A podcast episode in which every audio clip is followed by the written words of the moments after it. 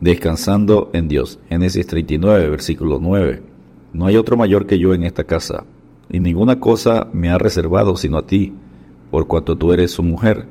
¿Cómo pues haría yo este grande mal y pecaría contra Dios? La tentación tiene muchos rostros. Hay, por ejemplo, tres categorías. Número uno, la tentación material. Es el anhelo apasionado por las cosas. Esta puede ser una casa, un anillo, un carro último modelo. Número dos, la tentación personal. Consiste en el deseo intenso de fama, autoridad, poder, el control sobre los demás. Puede ser el deseo ardiente de tener el título de presidente ejecutivo, director, doctor, profesor, pastor. No hay nada malo con esos títulos y posiciones hasta que se presenta el deseo ardiente y dice, tú mereces eso por lo que significará para ti. Número 3. La tentación sexual. Es el deseo lascivo, lujurioso por el cuerpo de otra persona. José dejó una enseñanza para todas las generaciones al enfrentar la tercera categoría de la tentación.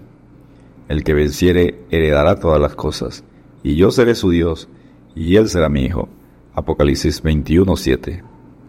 Punto número 1. El mayordomo fiel. Génesis 39, versículos 2 al 6. Mas Jehová estaba con José, y fue varón próspero, y estaba en la casa de su amo el egipcio. Y vio su amo que Jehová estaba con él, y que todo lo que él hacía, Jehová lo hacía prosperar en su mano. Hacía yo José gracia en sus ojos, y le servía, y él le hizo mayordomo de su casa, y entregó en su poder todo lo que tenía. Génesis 39, versículos 2 al 4. José había sido vendido por sus hermanos a los mercaderes, y esto lo llevaron a Egipto y lo vendieron como esclavo a Potifar, oficial de Faraón, capitán de la guardia. Génesis 39.1. Por la bendición de Dios y el servicio diligente de José, pronto le confiaron la administración de la casa de Potifar. De ser un simple esclavo, pasó a administrar la casa del máximo jefe de militar de Egipto. Dios, a través de José, bendijo la casa de Potifar y con José a cargo. Potifar no se preocupaba de cosa alguna sino del pan que comía. Génesis 39, versículos 5 y 6. Solo queremos oír, bien, buen siervo y fiel. Sobre poco has sido fiel, sobre mucho te pondré. Entra en el gozo de tu Señor. Mateo 25, 21. Punto número 2. A mayor éxito, mayor vulnerabilidad. Génesis 39, versículo 6, parte B. Y era José de hermoso semblante y de bella presencia.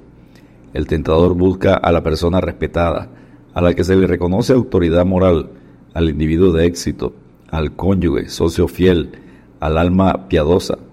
F.B. Meyer dice, podemos esperar la tentación en los días de prosperidad y de holgura, no en los de la privación y de trabajo duro, no cuando el joven está ascendiendo arduamente la empinada escalera de la fama, sino cuando ha entrado por la puerta dorada del éxito, no donde los hombres funcen el trecejo, sino donde sonríen dulcemente con sonrisas exquisitas de aprobación. Es ahí, es ahí que la tentación está al acecho. Cuidado.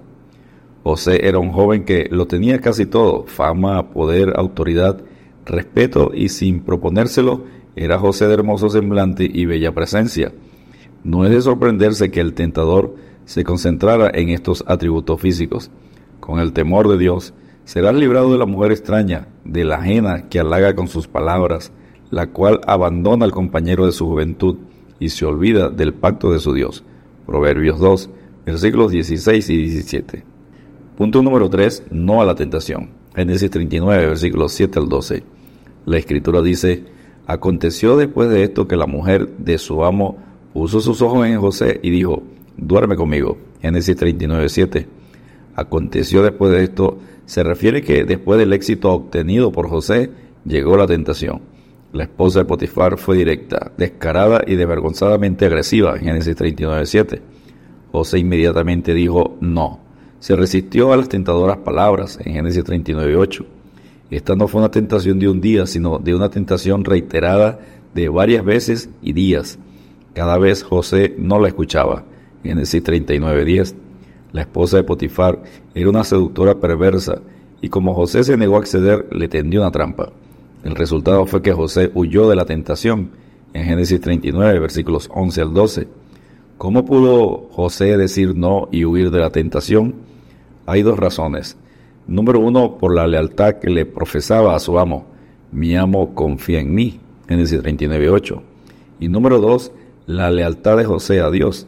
Él dijo, ¿cómo pues haría yo este grande mal y pecaría contra Dios? En Génesis 39.9. Cuando somos tentados, no digamos que es de parte de Dios. Santiago capítulo 1, versículos 13 y 14. La manera de enfrentar la tentación es como hizo José, cada vez decir no y salir huyendo. No se debe jugar con la tentación. El pez juega con la carnada en el anzuelo, le da vueltas hasta que la muerde y termina pescado, muerto y servido en el plato de un comensal.